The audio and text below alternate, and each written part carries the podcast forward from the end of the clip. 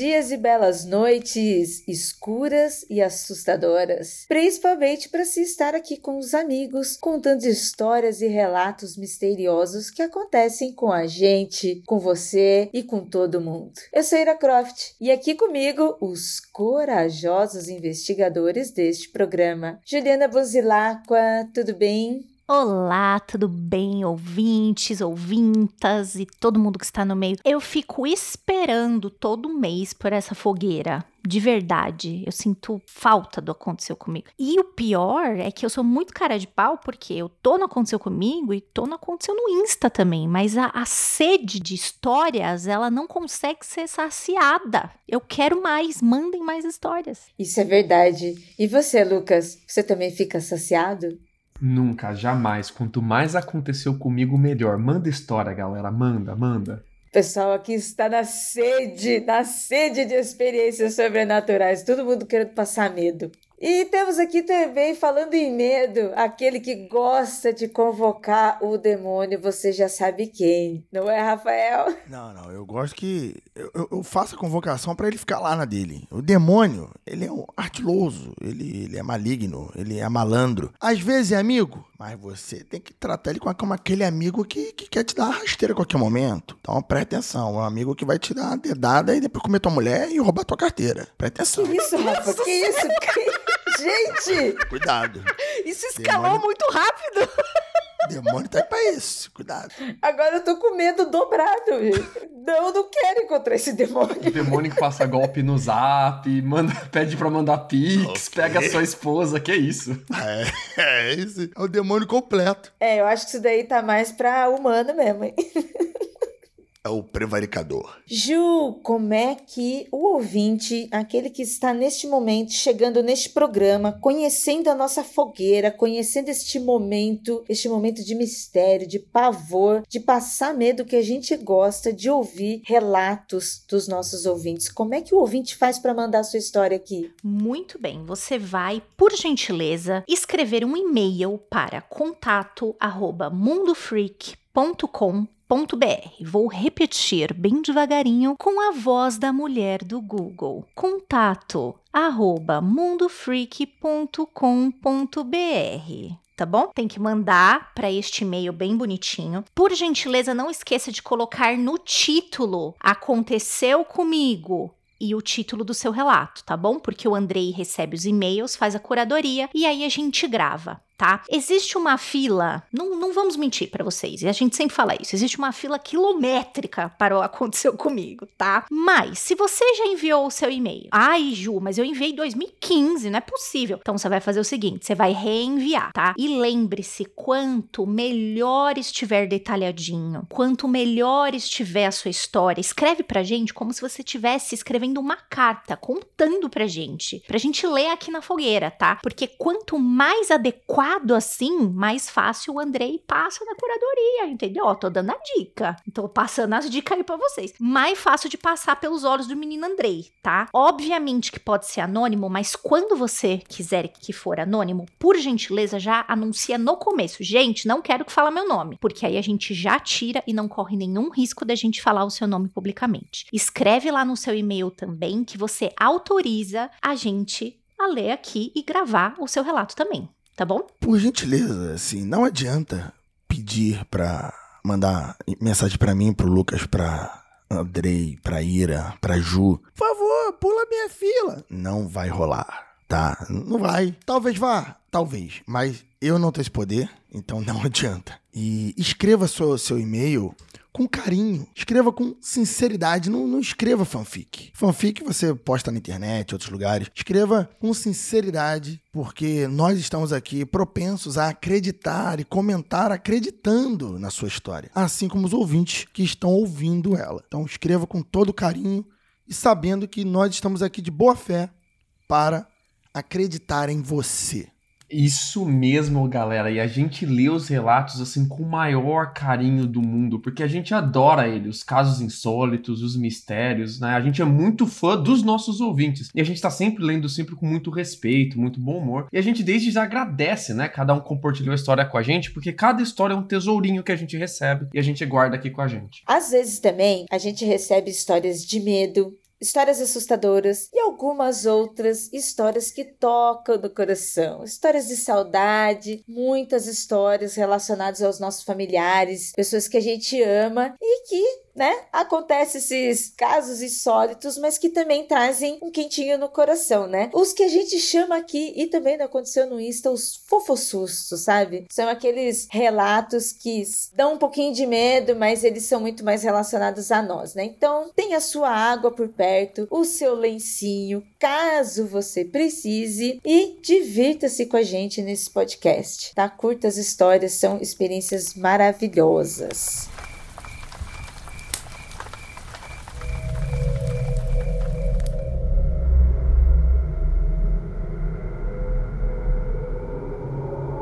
Primeiro relato é de um ouvinte com nome italiano. Olha só que maneiro. Giuseppe Fratetti. Giuseppe Fratetti, e sono un giornalista. Sono entrato nel mondo dei podcast quase um ano fa e sono affascinato del mundo freak. ah, ele adora o mundo freak e ele vai contar aqui pra gente o que realmente aconteceu com ele e uma história que rolou mais de uma vez. Ele diz assim, ó: "A minha família sempre esteve cercada por questões religiosas. Na família do meu pai, a maior parte é religiosa adepta do espiritismo, segundo Allan Kardec. Já por parte de mãe, é católica, apostólica romana, mas tem um tio que é da Umbanda. Minha avó materna chama Iná, sofria de reumatismo bem avançado e sempre que mudava o clima, sua situação piorava. E assim foi em dezembro de 2015. Ela viajou para o sítio com meu avô, mas teve uma pneumonia muito forte e ficou internada na Santa Casa de Amparo. Os médicos foram bem céticos quanto à sua melhora. Ela respirava com a ajuda de aparelhos e lutava pela vida. Já que estava muito ruim, a família resolveu fazer uma visita. Reunimos todos: primos, primas, tios e tias, e a irmã dela, sendo que as duas nunca se deram bem por um rancor antigo. Voltei para minha casa bem triste. No dia 26 de dezembro. Na mesma noite, saí com alguns amigos para esparecer e voltei somente de manhã para casa. No dia seguinte, acordei com ressaca e fiquei o dia inteiro em casa. Quando foi de noite, uma mariposa grande preta entrou no apartamento e pousou no quarto da minha mãe, que já havia falecido. Eu tentei colocá-la dentro de um pote para soltar da janela. Após falhar miseravelmente, a mariposa pousou em outra porta e depois entrou dentro do meu quarto, permanecendo debaixo da minha cama. Eu, assombrado pela situação, decidi abrir a janela do quarto, apagar a luz e fechar a porta, deixando ela por lá. Quando retornei para a mesa da sala, em uma questão de segundos, meu pai, que estava usando Facebook, se levantou e disse: Filho, sua avó acabou de morrer. Na minha família, temos a crença da mariposa de asas negras, mensageira da morte, algo comum para nós, sendo que já aconteceu com uma de minhas tias, pelo menos duas vezes, e uma delas eu estive presente. Em outra situação, minha mãe faleceu vítima de câncer em novembro de 2009. Nos dias que antecederam a morte dela, lembro de ouvir a coruja piar um pastor alemão da vizinhança uivar a noite inteira. Fiquei sem dormir. Ainda que o cachorro uivasse com muita frequência, até hoje penso no assunto, pois me recordo de ser exatamente na noite anterior à morte dela. De vez em quando, penso que é apenas a natureza seguindo seu curso natural. Em outras ocasiões, penso que pode realmente ser um fúnebre aviso do plano espiritual que está nos dizendo: prepare-se.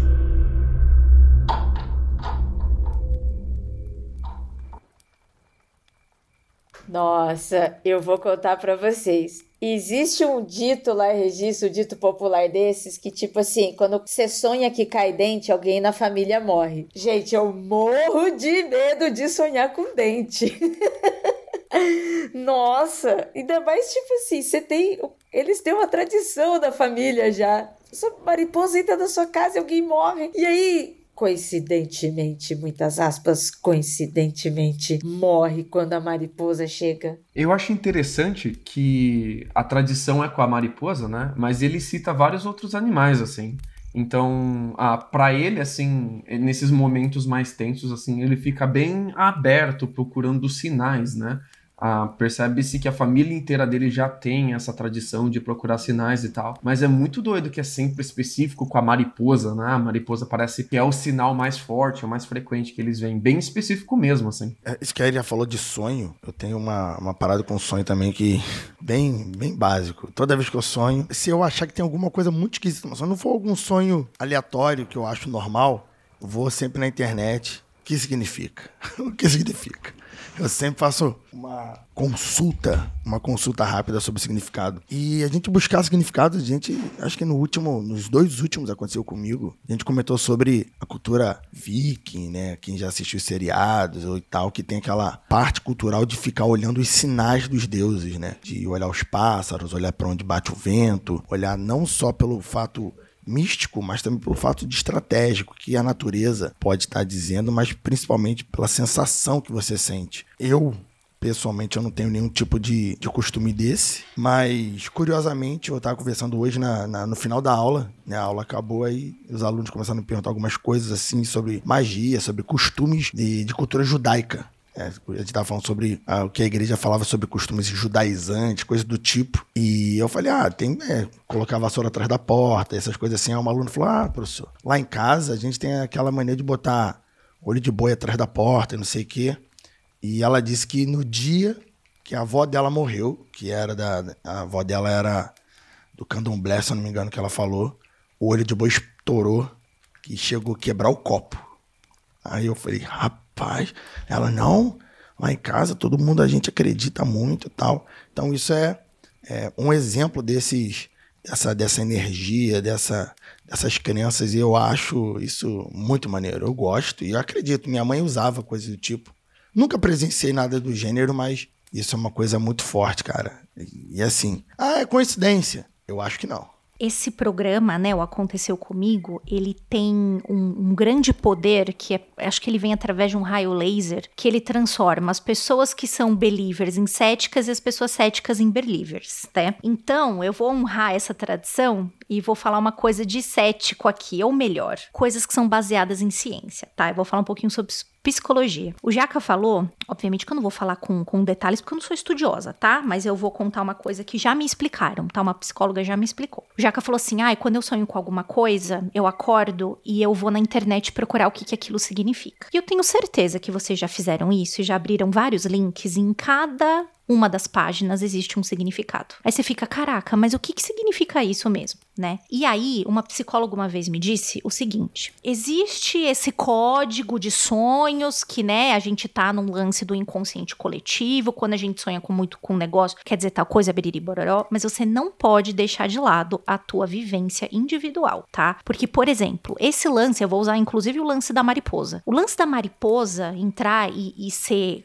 agouro de morte é um negócio muito popular aqui no Brasil muito popular no Brasil. Só que, por exemplo, para a família da minha tia, eles não acreditavam que isso era o agouro de morte. O agouro de morte era outra coisa. Então, você também precisa se fixar no que faz sentido para você, primeiro como indivíduo, né? Você sentiu uma coisa ruim quando você sonhou que o dente estava caindo? Dentro da sua família, quando as pessoas sonham com o dente caído, sempre acontece esse negócio. Você tem que também é, observar o teu microcosmos, entre aspas, né? O que que é esse significado para você e para as pessoas que estão perto de você, ou seja, que deixaram os ensinamentos para você, né? Teve ouvinte aqui falando, né? O PH Almeida falando assim, ó, no Maranhão já existe o mito da matita Pereira e da Rasga Mortalha, que são pássaros que quando cantam é agouro de morte. A história do Rasga Mortalha o Mega sabia já, entendeu? Então assim, isso também pode ser regional tal. Então, se um dia você sonhar com alguma coisa e você for procurar na internet e cada site tiver um significado, não se assuste e nem fique chateado. Tenta para você o que que isso significa. Pergunta para alguém da sua família próximo. Você já sonhou com alguma coisa dessa? O que, que falavam para você que era? Presta atenção no seu microcosmo microcosmo, tá? Porque a gente não pode acreditar em é, interpretações geralzonas de sonho, né? A gente pode usar como um guia, mas a gente não pode dizer que aquilo é certo e tudo mais. Então, sempre fique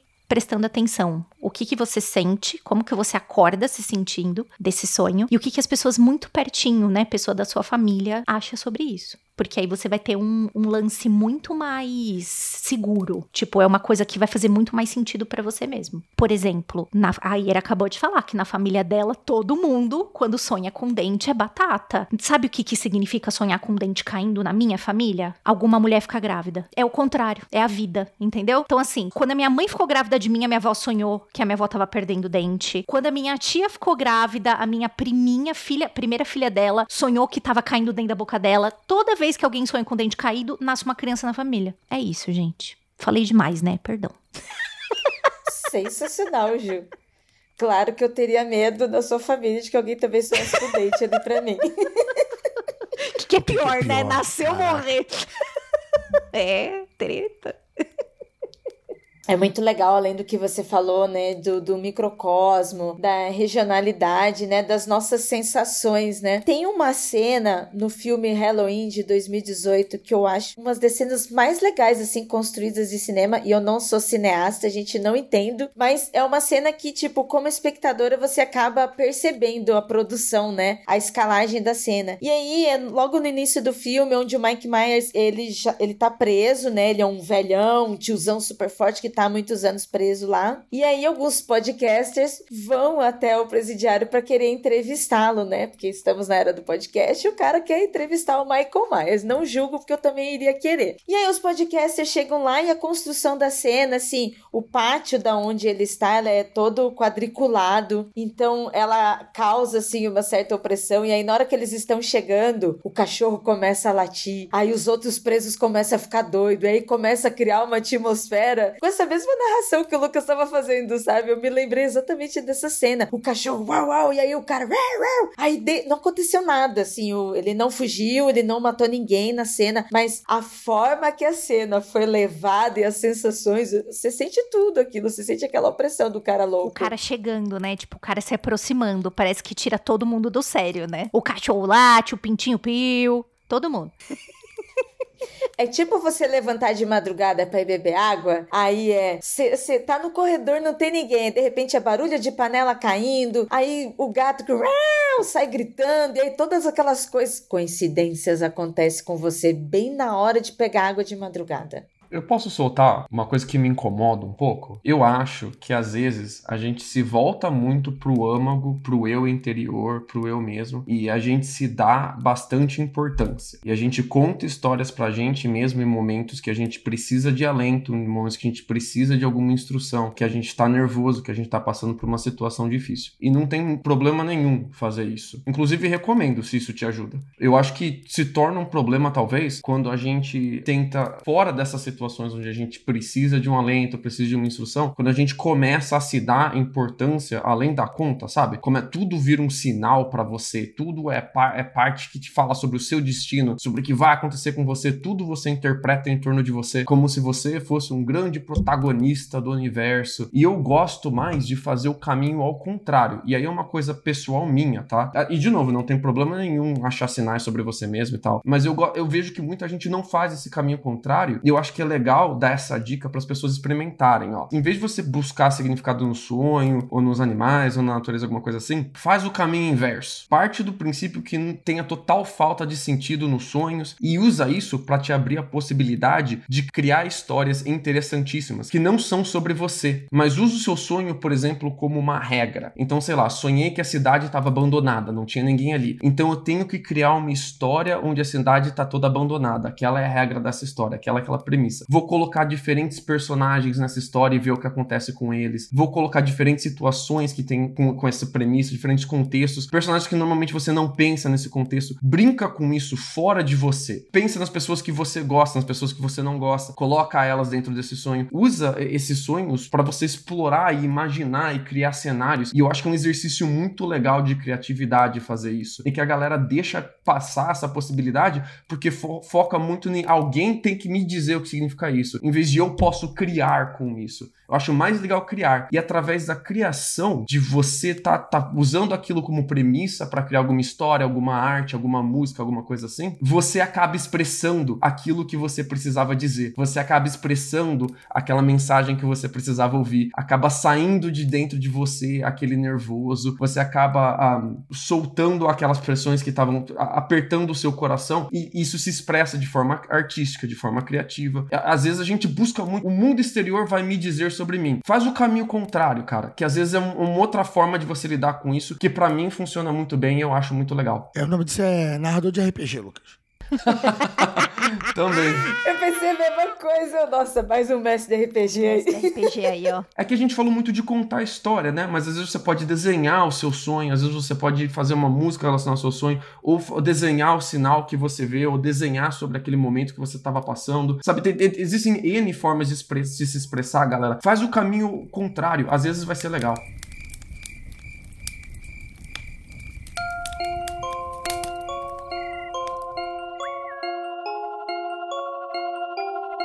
Eu vou ler uma história intitulada A Cozinheira. Aconteceu no meu antigo apartamento, onde eu morava com os meus pais, meu irmão e minha irmã, ambos mais novos. A primeira ocorrência foi logo nas primeiras semanas em que morávamos lá. Todos já estavam dormindo, mas eu fiquei acordado para assistir um filme de comédia na sala. De repente, no meio do filme, pensei ter visto uma mulher pelo canto do olho direito. Ela passou andando no corredor e entrou na cozinha, meio que deixando um rastro pelo ar onde passava. Tão rápido que eu me virei para ver quem era e não encontrei ninguém. Pensei que tinha sido minha mãe, mas quando fui verificar na cozinha não tinha ninguém. Com medo, desliguei tudo e fui dormir. Quase esqueci do ocorrido, não fosse pela babá do meu irmão, alguns meses depois. Ela veio até meu quarto muito assustada, dizendo que havia sentido alguém passando atrás dela, vindo do quarto,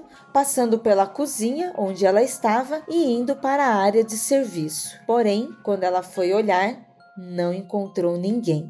Mais tempo se passou até que em uma noite eu estava sentado na entrada do meu quarto falando no WhatsApp enquanto o celular carregava. Do outro lado do corredor tinha o quarto da minha irmã, que estava com a porta aberta. Eu estava sozinho em casa nesse dia. Todos haviam saído. Novamente, pelo canto do meu olho direito, vi uma mulher passando do quarto dos meus pais no final do corredor em direção à cozinha. Dessa vez, senti também uma brisa, como se o vento acompanhasse a direção do movimento do vulto. Quando virei para olhar, pude observar a cortina da janela do quarto da minha irmã se mexendo, como se alguém tivesse balançando, sendo que as janelas estavam fechadas. Fui até a cozinha, fui até a área de serviço e não encontrei ninguém. Mas só agora vamos à ocorrência que mais me intrigou e assustou. Em 2017, algumas semanas depois da morte do meu avô, eu acordei de madrugada com muito calor e descobri que o ar-condicionado estava desligado.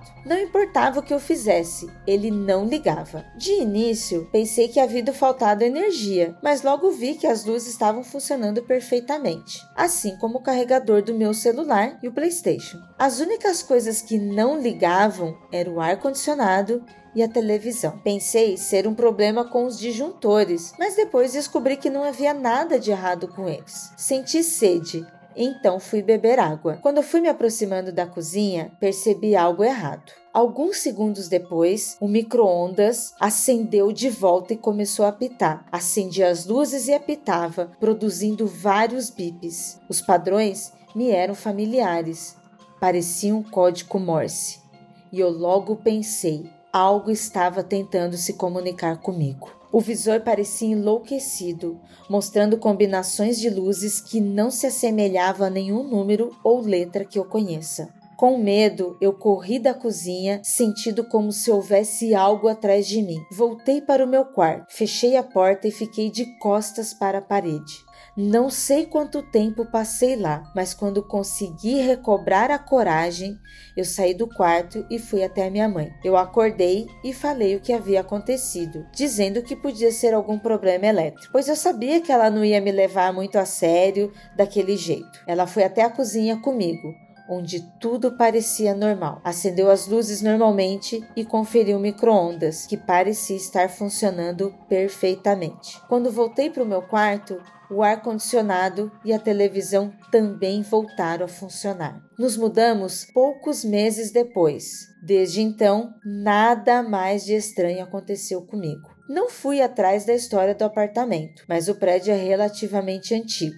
Ele fica do lado do morro da mãe Luísa e já houveram muitos tiroteios na região, inclusive em frente ao prédio. Não sei se isso pode ter algo a ver com o que eu e a babá vimos ou pensamos ter visto, mas eu não me surpreenderia se encontrasse os atuais moradores e eles relatassem acontecimentos semelhantes.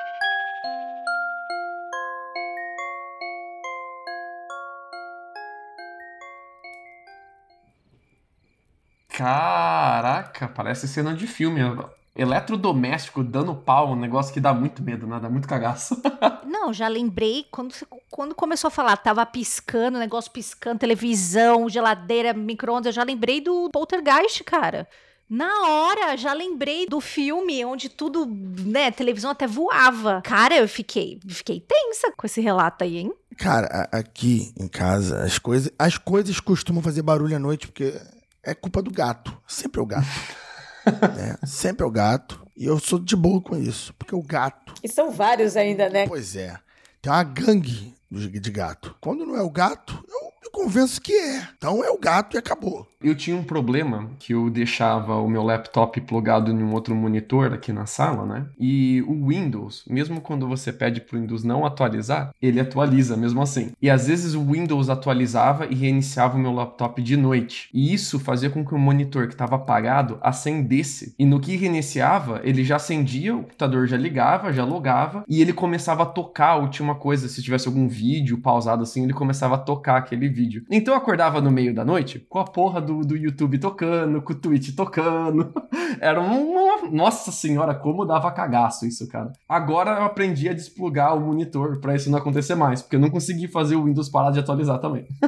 Mas esse susto eu não levo mais, cara. Nossa, quando a gente morava no Anhangabaú aqui em São Paulo, a gente morou numa kitnet. Foi lá que o Mundo Freak começou, inclusive. A Ju chegou a conhecer a nossa kitnet. Era uma situação assim meio parecida. Prédio antigo, de mais de 30 anos centro de São Paulo, tem toda essa ambientação, né? Submundo, escuro, centro de São Paulo. E aí no prédio já tinham acontecido várias mortes, assim, de pessoas se suicidarem, prédio super alto, assim, cheio de histórias. Cheio de histórias, gente. Histórias que nem toda a gente fez questão de saber porque eram muito assustadoras. Enfim, já tinha toda essa ambientação e já tinha toda essa sensação, né? E eu vi várias vezes no nosso apartamento umas cenas assim. Não era um espírito, não estou dizendo que era espírito, não teve assim, tipo, essa sensação de sentir frio, sentir medo, mas era uma impressão, né? Depois do mundo freak, depois de descobrir o que é impressão. Mas assim, eu já tinha visto umas três vezes assim no apartamento, como se fosse, sabe, é, é meio difícil explicar porque você não tá vendo um espírito voando, você não, não tá vendo um shadow people, mas era como se em, em certo momento uma pessoa passasse assim no meio da casa, né? Que era uma kitnet só, que era tudo, sala, tudo. Então, tipo, eu eu vi atravessar assim do nada e passava e passava pela parede e sumia, sabe? Aí eu vi a primeira vez, fiquei assim, tipo, estou louca, lógico. Até porque a gente tava conversando no mundo freak mal, eu entendia do mundo, até hoje também não entendo.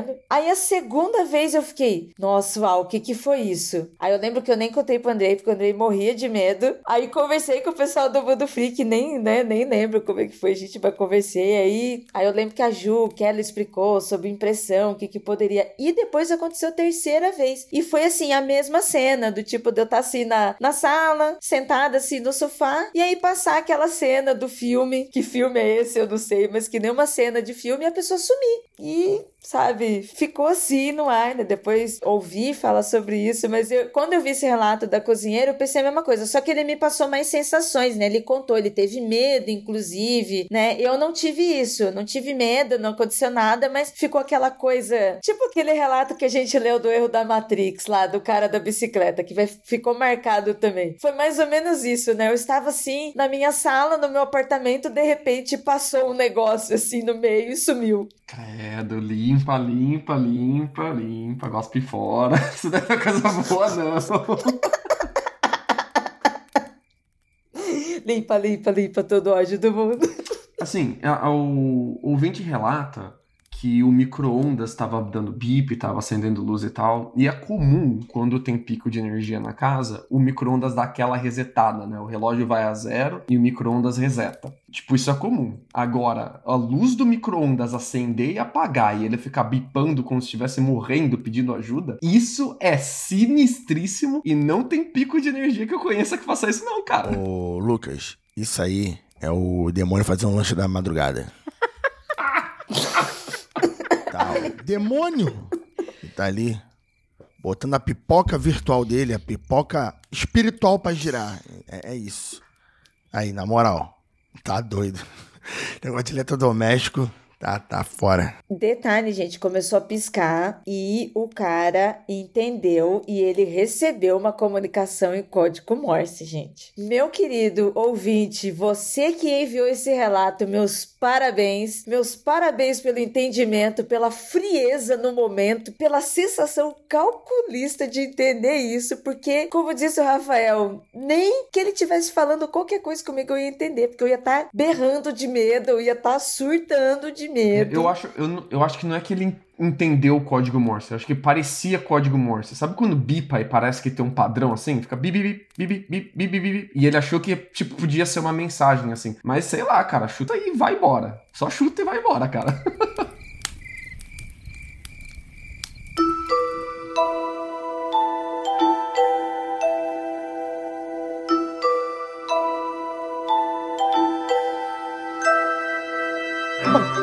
próxima história que a gente vai ler hoje aqui, da nossa querida ouvinte Gláucia, se chama Crianças. Olá, gente, eu sou a Gláucia e comigo de fato nunca aconteceu nada muito explícito. Nada que meu ceticismo não pudesse encarar como meu cérebro bugou, isso foi apenas uma sugestão por algo que eu assisti, por algo que eu ouvi, etc. No entanto, o maior acontecimento que realmente não consigo explicar de forma nenhuma foi na casa da minha madrasta há 10 anos anos. Uma tarde, já quase noite, antes de ir para a escola, eu passei lá para falar com meu pai.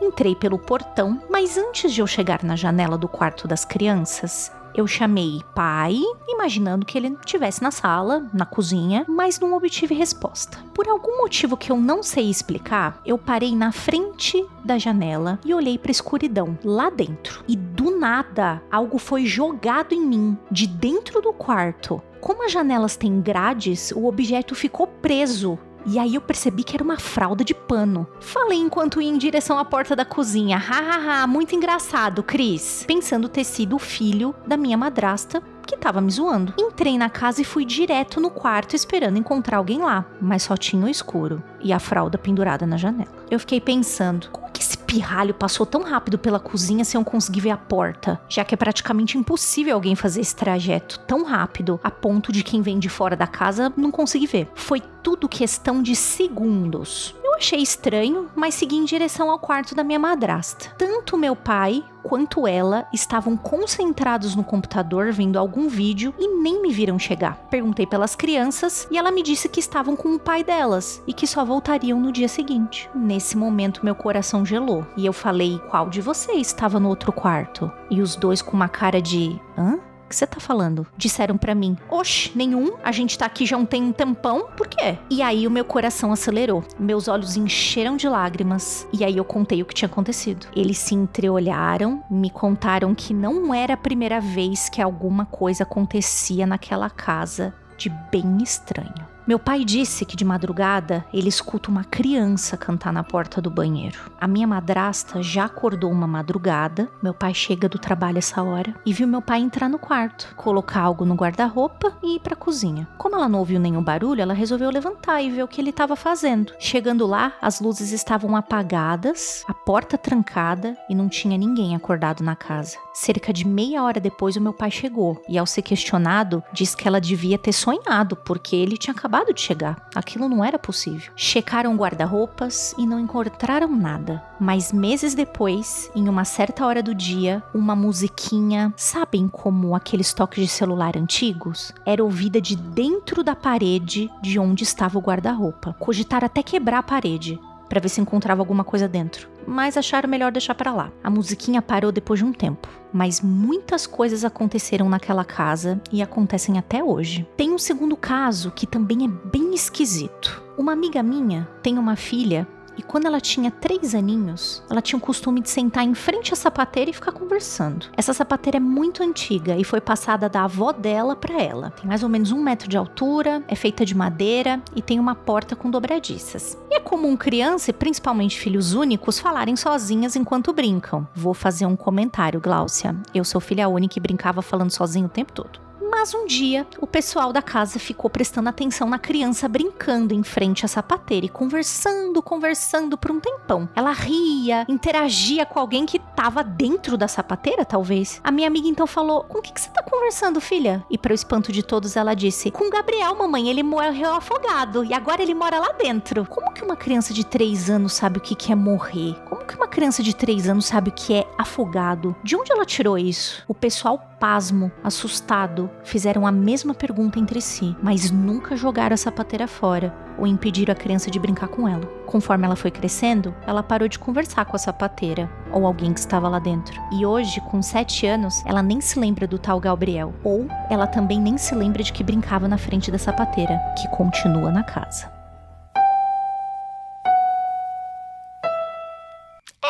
É melhor conferir a sua calça nesse momento, né? Porque eu acho que a minha pesou um pouco agora. Eu não sei o que tá um cheirinho estranho aqui. Eu não sei o que aconteceu.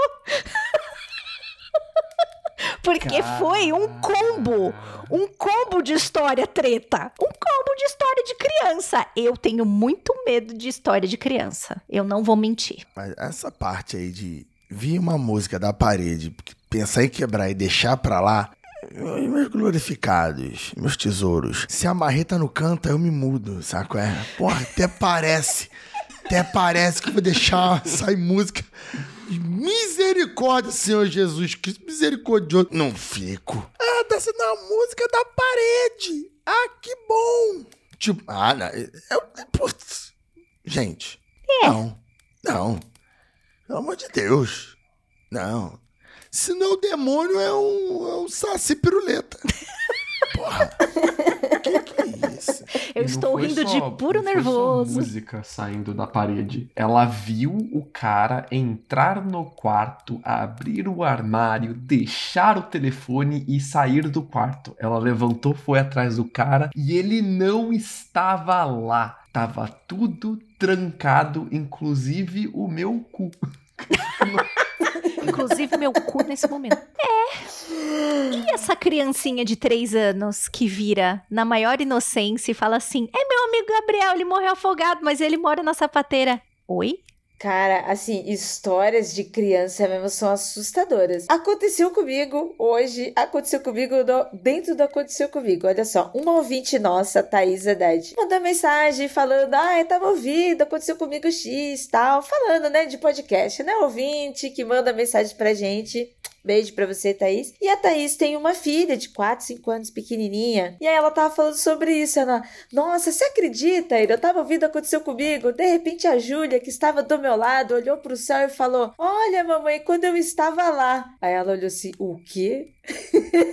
É a Thaís que eu tô pensando? É ah, meu Deus, é a Júlia que eu tô pensando? Pois é, você conhece. E ela me mandou uma mensagem rindo, rindo, assim, tipo, falando, mano, ela comentando aconteceu comigo e acontecendo com ela. Aí você conta essa história de criança eu estou assim também. Mães, não é à toa, mães, que vocês estão enlouquecendo pais. que medo!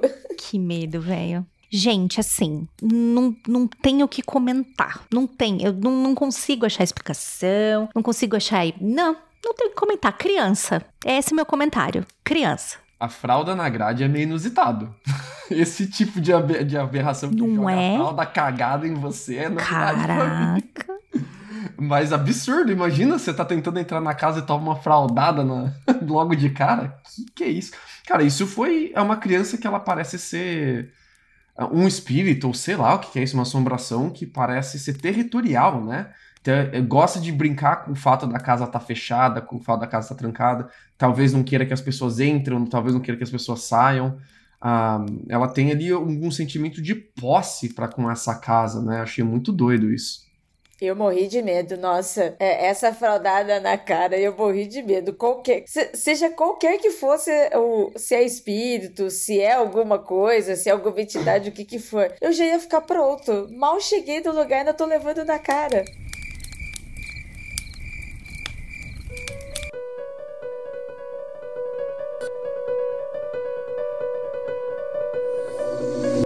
A dívida do pai.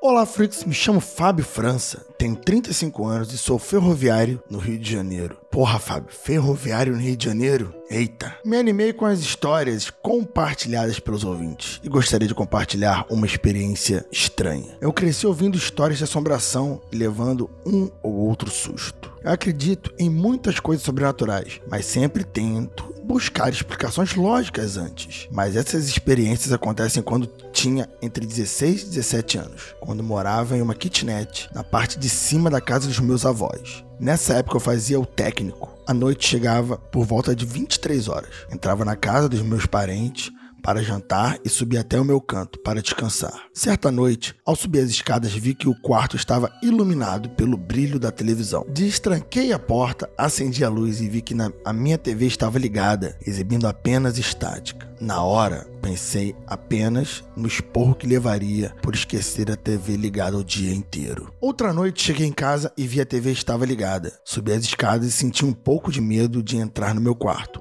Era como se tivesse alguém lá dentro. Sabe? Entrei e senti duas presenças intimidadoras. Minha TV era de tubo e o controle remoto tinha se estragado há muito tempo, de modo que eu tinha que apertar o botão para desligar. Observado pelas presenças, desliguei a TV e fui dormir com meu avô na casa de baixo. Não sei quanto tempo se passou quando aconteceu novamente. Cheguei em casa mais cedo e lá estava a bendita TV ligada, exibindo apenas estática, orando Tentei subir as escadas, mas minhas pernas não obedeciam. Estava com medo e não conseguia subir até o quarto. Minha família já sabia dos ocorridos no momento. Só minha avó estava em casa e pedi ajuda para desligar o aparelho. Enquanto minha avó orava, eu criava forças para subir e entrar no quarto. Minha avó subiu comigo e ficou na porta orando enquanto eu acendia a luz e desligava a TV. Sempre sentia duas presenças. Uma era feminina e agressiva. Nessa noite, Após ligar a TV, ela voou até minha direção e eu senti a intenção e o ar gelado passando por mim enquanto ouvia em minha mente ela falar: Fábio. Fábio! Minha avó também sentiu a massa de ar gelado e quase caiu da porta na escada. Passei uma semana sem entrar no meu quarto. Foi quando aconteceu. Porra, Fábio, não acabou ainda, Fábio? Aí tu me ferra, Fábio. Meu Deus do céu. Vamos lá, gente. Vamos continuar. Um bom tempo depois, cheguei em casa e vi a TV estava ligada. Porra, Fábio, tira a TV do quarto. Quebra esse galho. Tentei subir, mas tive medo, então pedi ajuda para os meus parentes. Prontamente minha avó ofereceu ajuda da minha tia, que subia, que subiu a contragosto junto comigo. Entrei no quarto, acendi as luzes e caminhei até a TV, sendo seguido de perto por minha tia. E lá estava a presença nos observando, mas não sentia a presença feminina. Puxei a TV direto da tomada e falei para minha tia para irmos embora, pois tinha resolvido o problema. Minha tia estava em pé no meio do caminho, com a cabeça abaixada e balançando de um lado para o outro. Percebi que alguma coisa estava possuindo o corpo dela. Tomei coragem e perguntei o que ela queria. Esperei alguns segundos pela resposta. Você tem que me dar o que o seu pai me prometeu. Eita, me arrepiei todo agora. Meu pai faleceu quando eu tinha dois anos. Como resposta, disse a ela: cobrar a dívida diretamente do meu pai. Como contra-resposta, vi o braço dela se mover em minha direção para me arranhar, como se as unhas fossem garras. Me afastei e gritei para minha avó vir me ajudar. Após muita oração e óleo ungido, vimos a minha tia despertar confusa, sem saber o que estava acontecendo. No dia seguinte, minha tia me contou uma história da época que meu pai era criança. Ele tinha uma amiga imaginária que gostava de ficar sentada em cima do guarda-roupas. Nunca saberei se a presença que possuía minha tia era essa amiga imaginária ou alguma entidade. Dei a TV ao amigo. Pelo que eu sabia, nunca mais aconteceu nada do tipo na casa dos meus avós.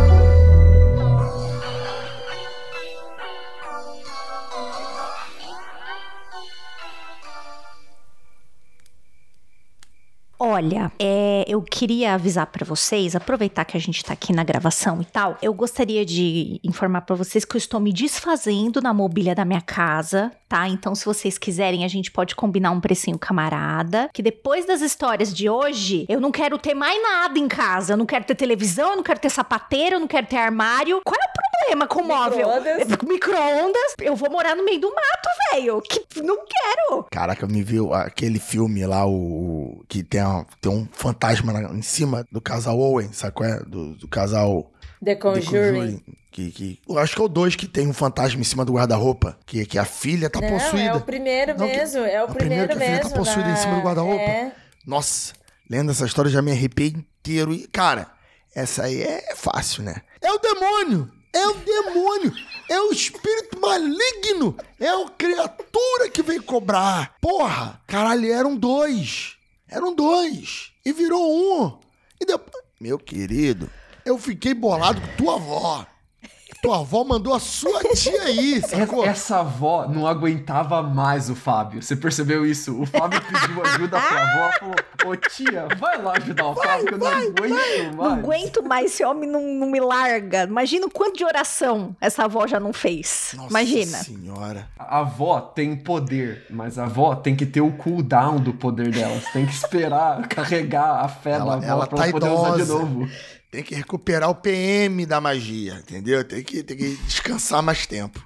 Tá Mas a- a- alguns detalhes muito interessantes aqui nessa história. O primeiro detalhe muito interessante é que ele sentia as presenças, né? E ele não via as presenças, ele sentia. E ele sentia já, tipo, a presença no canto, ele sabia onde a presença tava, o que que a presença tava fazendo, né? Ele sentia a intenção da presença, o vento gelado da, da presença. Então não é só uma parada do eletroeletrônico, tá ali dando pau pra ele, tá dando chiado, tipo poltergeist, né? Tem toda uma parada dele sentir. E ele sentia duas. É uma parada complexa isso, porque uma coisa é você sentir medo, outra coisa é você sentir que tem alguma coisa te observando ou te atacando, outra coisa é você saber diferenciar. São duas entidades. Você já tem um, um- um tipo de capacidade de observação pra coisa sobrenatural avançada, cara. E a- o mais que mais me impressionou ainda, ele saber distinguir que uma das identidades, uma dessas presenças era feminina, que eu não saberia dizer nunca isso. Se, a pessoa não aparece, não se apresentou lá, eu sou uma mulher. o seu espírita não apresenta, não se apresenta pra mim, não vou saber nunca que é uma mulher, cara. É achei muito doido ele saber que é uma presença feminina. E, e quando faz a posição da tia, que eu imaginei que seria a presença feminina, ele diz que não é a feminina que tá possuindo a tia, que é a outra presença. Então isso pra mim também foi muito curioso, né? Não ser a presença feminina que tá fazendo a possessão ali da tia, né, cara? E É muito doido, inclusive, essa história culminar em uma possessão. Tipo, tem um mega ápice no final ainda, cara. Sua história é muito doida, cara. Parabéns. Tem muita gente, né, morando aí sem pagar aluguel, né? Porque a presença feminina que possuiu depois é muita gente, bicho. É muita gente.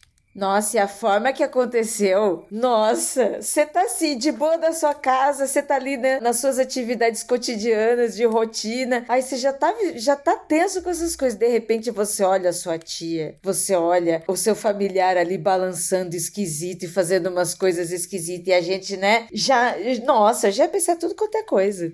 E fica a dúvida, né? O que, que teu pai tava devendo, né, cara? Que promessa enorme é essa que ele fez pra virem cobrar a geração seguinte e chegar ao ponto de possuírem a tua tia pra tentar que, que você pagasse essa dívida, né? Eu cara? acho que, que ele prometeu um guarda-roupa bonito. Faltou. Pra ter uma televisão nova. Inclusive, outro detalhe aqui: a sua TV tá possuída pelo capeta e você vai dar ela pro seu amigo, cara? É um Cara, filho da. Você, Fábio. Você, Fábio. É um amigo que a gente não quer ter muito, não. Porque você deu uma TV que tu achava que tava com maligno embutido pro seu amigo. Pra ver se ela ia amaldiçoar seu amigo. É, meu amigo nunca reclamou. Aí tá teu amigo assim, ó, fantasma em cima dele. Tu cala sua boca. Tu não conta nada pro Fábio, não. Aí, tu, eu vou morrer. Caralho, Fábio. Não se faz isso não, Fábio. Pelo amor de Deus. Essa TV do Fábio, eu realmente imaginei que nem o poltergeist mesmo, sabe? A mãozinha, a TV toda cheia de, de chuvisco, né? A TV com aquela sintonia saindo a mãozinha. Essa TV do Fábio, Ainda jogou pro amigo. Pega lá, meu amigo. É o amigo que quer que sua vida seja emocionante, né? Tem emoção. É aquele amigo de da fita do filme da Samara. Ah, vem aí, não dá nada não. Ainda bem que minha casa é praticamente nova quando eu me mudei pra cá, entendeu? Tinha pouquíssimo tempo de construída. E antes de, de quem morou aqui era meu, um primo, um tio meu que morou aqui. Mas morou... o Poltergeist era uma casa nova também, Rafael. O problema é que ela foi construída em cima de um cemitério indígena, né, cara? Ah, mas é o Brasil inteiro, né? Aí eu fico tranquilo. Aí tem muito lugar para assombrar. Não vai ser só você, né? Isso, né? Que você tá tranquilo, né, Rafa? Porra, tem ninguém específico, sabe? É todo lugar. Aí, mas, mas é complicado. Essa do Portugal eu tinha esquecido, inclusive. Mas, caraca, que roubada. Nossa senhora. Você está aí procurando casa para alugar, para o seu conforto, para sua segurança. Aí você chega lá, né? Porque quando a gente aluga casa nova é assim, né? A gente chega feliz, empolgado. Nossa, vida nova, espaço novo. Ah, esse lugar vai ser cheio de alegria, né? A gente chega vibrante, né? Aí toma aí os convidados que você não sabia que tá acompanhando a é, casa. É, esse plot aí que você tava falando aí, lembra Residência Rio, né? Família chegando na casa, ó, oh, vamos reformar esse casarão, será nosso. Tão bonito. Os cantos escuros, só fantasma, só olhando ali. Aqui no, no, no, na visão periférica só. Eita! Mais, mais uma família chegando. Deixa eu contar uma, deixa eu contar uma parada pra vocês meio nada a ver. Ih! Quero, Quando... quero, quero eu viajo muito de carro, né? E eu viajei sempre de carro no banco de carona, porque eu só fui ter o meu próprio carro com 28 anos, eu demorei muito para tirar a carta. Embacei o máximo que eu pudesse. E enquanto eu sentava muito do carona, né? Às vezes você começa a ficar meio pesado, começa a dar aquela sonolência, aquela preguiça, e você entra naquele estado que você não tá nem acordado nem dormindo, você ainda consegue ouvir o rádio, a galera conversando, mas você tá pescando já, né? Quando eu entro nesse estado, eu tô no banco de carona, às vezes eu via no pé da estrada, assim, do lado do acostamento, eletrodoméstico. Uma lavadeira, uma máquina de passar, um micro-ondas. Nunca cheguei a ver uma air fryer, mas já vi fogão. E eu não sei o que é isso. Quando eu... E é uma parada muito específica, assim. Eu tenho que estar no carro, tenho que estar na estrada. Aí eu vejo eletrodoméstico na beira da pista, quando eu tô pra cair e dormir. Então fica aí o. mas isso não é americano, americano brasileiro abandonando o eletrodoméstico na, na rodovia mesmo, não? Acontece, acontece. Se pá, eles estavam lá mesmo, né? É nada sobrenatural, é, nem, nem, nem, é. tô, nem tô com tanto sono assim, né? É. Aí acontece. Não tem o que, não tem o que fazer. Vai fazer o quê? Vai jogar na pista, entendeu? Ou, ou o Lucas, o Lucas de outra dimensão, preocupado com a sua casa, com a sua família e montar. E aí você tá aí vendo eletrodomésticos de outra dimensão, hein? Mas que bizarro, Lucas. Doido. Né? Nossa, quem é que vê eletrodoméstico no meio da estrada, bem, na beira da estrada? Bem aleatório, né? Eu nunca entendi também. Muito aleatório.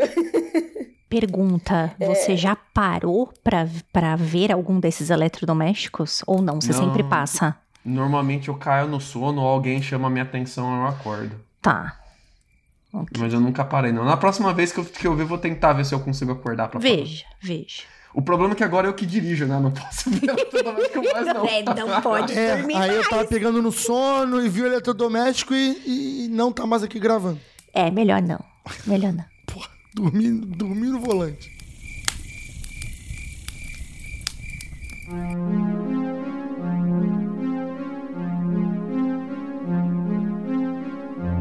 Última história, um relato anônimo chamado Botija. Olá, princesos, tudo bem com vocês? Sou de uma cidade do interior de Pernambuco chamada Pesqueira. É uma típica cidade católica de Pernambuco com convento, diocese, seminário e até uma aparição de Nossa Senhora das Graças nós temos. E como toda a cidade de Pernambuco é repleta de casos de assombrações e de sincretismo religioso. O meu relato envolve um dos meus melhores amigos, o Pedro. Ele também é de pesqueira. Porém, apesar do meu pai ter estudado com a mãe e os tios dele, eu só o conheci na faculdade, lá em Recife. Desde que nos conhecemos, ficamos muito ligados e sempre que podíamos, nos encontrávamos na cidade. Um dia, eu sonhei que estava em uma pracinha, onde levamos a cadela dele, chamada Dalila, para dar uma voltinha. Eu estava sozinho, sentado num banquinho. Um senhor chegou até mim, me cumprimentou, disse que se chamava Francisco. Ele me perguntou se poderia fazer um favor a ele. Eu respondi que sim,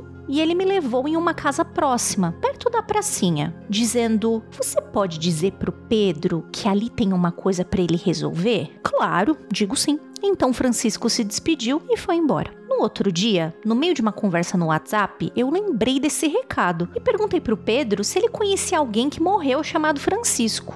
Ele me respondeu que mais ou menos, pois o avô dele se chamava Francisco, mas ele não chegou a conhecer eu já gelei, né? Gelei tanto que esqueci o recado e só lembrei dias depois. Infelizmente, nunca mais conseguimos nos encontrar em pesqueira. E como ele também não conseguiu identificar a casa, até hoje eu não sei o que, que o Francisco queria com ele. Mas eu acredito que era uma botija. Pesqueira era famosa por casas onde as pessoas enterravam ouro nas paredes. E até um tempo atrás, relatos de botija eram bem comuns. De todo modo, depois de alguns meses, eu lembrei desse sonho e fui perguntar ao meu pai. Pesqueira é uma cidade bem esquisita, viu? De tempos em tempos surge uma histeria coletiva na cidade, com direito a lobisomens zanzando, em volta do açougue municipal e recentemente levou até um bispo da cidade rezar uma missa no local. Vocês imaginem, né? Mas isso aí é história para outro relato.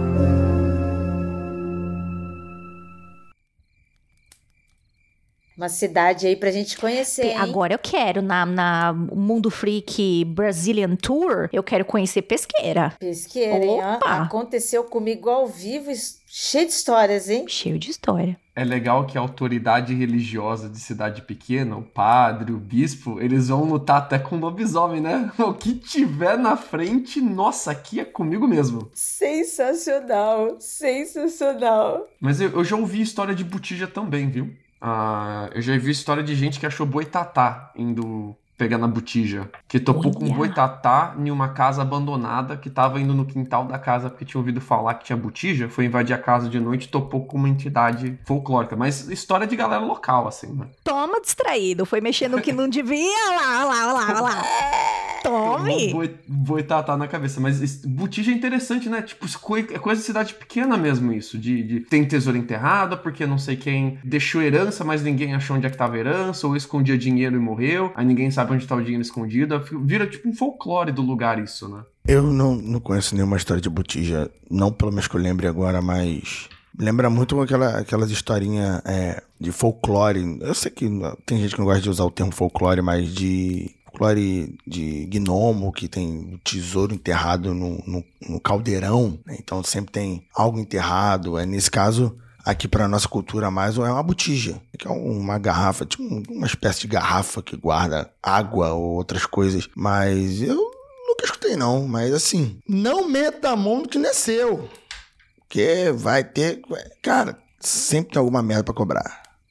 É. O espírito, o espírito é tipo dragão do, do Tolkien, qual é? Gosta de acumular coisa. O espírito tá de bobeira, ele gosta de ter. Por quê? Não sei. Não sei. Ele gosta. Então não compra muito por. Tu leva um negócio desse pra casa, leva o bagulho pra casa, né? Então é uma complicação. É, gente, que medo agora que eu estou desses fantasmas que o Rafael tá falando desses espíritos aí, hein? Eu achei bem, eu achei interessante essa história também. Achei muito legal essa observação que o, que o Lucas fez e realmente, né, geralmente a entidade religiosa do local, né, entidade mágica, a gente cita muito lá no aconteceu no Insta, né, o caso das curandeiras, que são as benzedeiras também dos lugares, né? São aquelas pessoas que tipo, elas estão preparadas para tudo ali, não só para não só dentro daquela egrégora da religião que ela vive, né, mas se aparecer lobisomem, se aparecer fantasma, se aparecer entidade de uma outra religião que às vezes a pessoa nem sabe, mas tipo, ela vai também, tudo vai enfrentar, hein? Eu tô pensando aqui na parada da botija e o fato de que ele sonhou com onde estava a botija, né? Essa foi uma mensagem em sonho mais objetiva que a gente eu já ouvi em relato de aconteceu comigo. Normalmente o sonho ele é cheio de simbolismo, parece até aleatório e muita gente acha que é alguma coisa críptica, né? Por exemplo, a nossa queridíssima ouvinte Súria estava aqui no chat falando que ela tenta interpretar os simbolismos do sonho dela. Mas esse não é um sonho simbólico, né? Ele não parece simbólico. Ele manda o GPS do lugar, ele manda o endereço. Ó, tá é o recado, nessa... né? Tá aqui nessa casa, vem cá tirar daqui. E você avisa o Pedro que eu não tô conseguindo o zap do sonho dele, tô mandando o zap para você encaminhar para ele. Coitado, e ainda não, ele não lembrou. Não deu certo nem com o amigo do Pedro, nem com o Pedro, nem com o amigo do Pedro. E a botija cheia de ouro continua lá. Só esperando. A gente não pode falar isso, que vai que o povo resolve começar a derrubar a parede em, em, em pesqueira por causa desse relato. Melhor não. Queria eu sonhar com, com uma botija cheia de ouro. O quê? Ah, vocês iam ver Jacaúna caçando no meio dos fantasmas, botija de ouro. Ah, ia trocar uma com fantasma. Ia falar, ah, não, maluco. Vamos que vamos. Eu troco isso aí por carvão. Sei lá, vambora. Vai, vai ser tão útil pra tu quanto... Você gosta de coisa brilhante? Eu te trago um monte de vidro. Porra, brilha bem. Dá o ouro aí. Tá doido? É assim que começam os pactos, hein? Ó, ó, só negociando, hein? N negociando com a entidade o ouro já, hein? Que isso. Mas se bem que se eu sonhasse também com a localização, mano, recadinho, passa o recado aqui, passa o recado, né, que é pra gente passar o cartão que eu vou lá buscar, hein? Estamos chegando ao final de mais um Aconteceu Comigo aqui nesta fogueira, quentinho, depois de muitas histórias, histórias de medo, histórias de susto. Cuidado com a sua TV depois desse programa, viu? Quando você for dormir, antes do medo de beber água, de ir no banheiro de madrugada, lembre-se também de desligar seus eletrônicos para que eles não te ataquem também. E aí, gente, e vocês? Gostaram desse programa? Espero que vocês tenham gostado. Vamos deixar nosso tchau e o jabazinho de cada um? Juju, muito obrigada por mais uma vez estar aqui com a gente, nesse quentinho, nesta fogueira. Deixa seu tchau, deixa seus, seus contatinhos, seus programas, para que as pessoas possam te encontrar além deste aconteceu comigo. Muito que bem. Adorei, como sempre. Adoro as histórias, fico toda cagada aqui, tentando explicar as coisas. Adorei. Bom, estou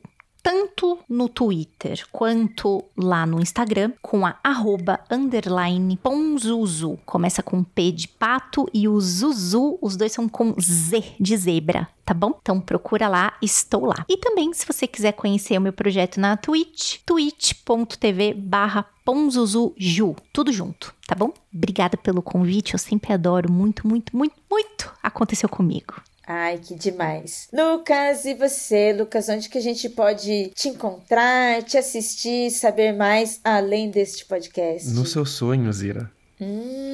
Você pode encontrar eu e a Ivy, a minha esposa, que tá sempre gravando comigo lives lá no Instagram. Todo sábado às nove da noite, a Ivy e eu, a gente escolhe um filme, uma série, um jogo bem freak, uma parada que a gente normalmente não vê ninguém falando, ninguém recomendando, não tá no mainstream, bem legal para vocês, a gente traz algo novidade, algo diferente para vocês curtirem lá com a gente. A gente avisa de quinta qual que vai ser o conteúdo, o tema, né? E daí no sábado às nove da noite, geral bate-papo lá com a gente nas lives do Instagram. Cola lá, arroba Mundo Freak, sábado às nove da noite. Ai, gente, apareceu mesmo. O casal mais fofo, mais fofo dessa fotosfera falando sobre coisas freaks. Tente não ficar com a musiquinha de Lucas e Ivy na sua cabeça. Eu não consigo. Eu assisto e aí eu não consigo, fico uns 3, 4 dias com a musiquinha na cabeça. É isso, gente, acompanhe. É, é muito fofo.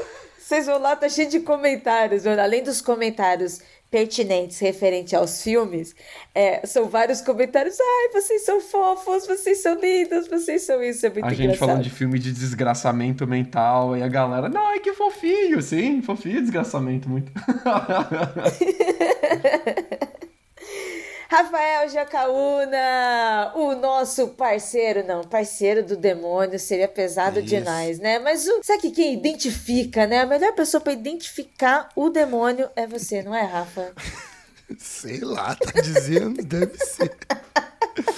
Olá, é é sempre um prazer gravar os programas padrão do Mundo Freak e também os Aconteceu Comigo. É um filhinho querido que, que agora a gente começa essa nova fase com, com a Ira aqui como host e, e sempre incrementando. A gente tenta trazer a melhor interpretação possível para deixar sempre no seu áudio aí uma marca positiva. E você pode me encontrar lá na, na minha live da Twitch, exatamente, eu e a Ana Juliana Panzilac estamos fazendo lives na Twitch. Não fica com medo, não seja preconceituoso, não seja véi, não seja ancião, para de bobeira. Seja jovem. Não precisa também ser jovem, mas também não precisa ser caquético, né? Vai lá assistir a gente, dá uma olhada, conversa com a gente, troca uma ideia. E aí, provavelmente quando você estiver ouvindo esse programa, vai estar faltando aí provavelmente mais uma semaninha o catarse que eu fiz lá pra comprar um computador novo. Tá no finalzinho o catarse. Meu computador também tá no finalzinho.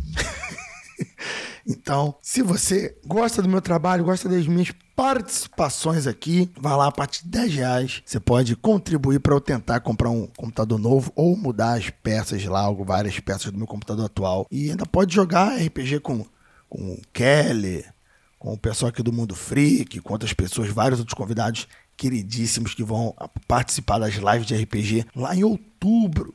Então, muito obrigado, Ira, pelo convite. Valeu todo mundo que tá nos ouvindo e cuidado. O demônio tá em cima do guarda-roupa, olhando pra você. Agora! Ah, tá no micro-ondas. Fazendo pipoca. Eita! Obrigada, ouvinte, por ficar até aqui. Obrigada por nos acompanhar. Sigam as nossas redes, sigam os nossos investigadores. Fique ligado no seu feed, porque vem aí novidades para próximo mês, em setembro, aqui neste Aconteceu Comigo. Então, você que é ouvinte do Aconteceu Comigo, Ira, tá vazando na você live. que é fã. Alguma coisa do, do computador aí, hein? Cuidado. Na live tá vazando? Pera- as pastas que você tá mexendo. Ah, é o, é o Andrei, não é mesmo? É o Andrei que tá aqui. Ô, Andrei, Bem, gente. fecha aí os projetos secretos aparecendo, Andrei. Quem viu, viu. Bem, vamos dar tchau aqui. Hora de dar Muito obrigada, gente. Obrigada, Rafa, Luca, Ju. Tá, por mais um Aconteceu Comigo. Obrigada a vocês que estão aqui na live, é, vocês que estão nos acompanhando, apoiadores. Continue nos apoiando, continue participando. E para vocês saberem aqui, a partir de setembro, o Aconteceu Comigo será quinzenal. Teremos dois programas no mês. Nem os investigadores estão sabendo disso que eles vão ter que gravar. Ah, que legal! Adoro aconteceu comigo. Eu sabia, eu sabia, porque você comentou que já estava pedindo o Andrei. Quando você pede, Ira, alguma coisa. É, não é que a sei. Ira pede, né? A Ira bota, bota a xereca na mesa, xerecou no campeonato. Ela, ela, ela, ela informa educadamente de forma que parece que ela está pedindo só pra vir, entendeu? Parecer. É só uma formalidade o pedido, né?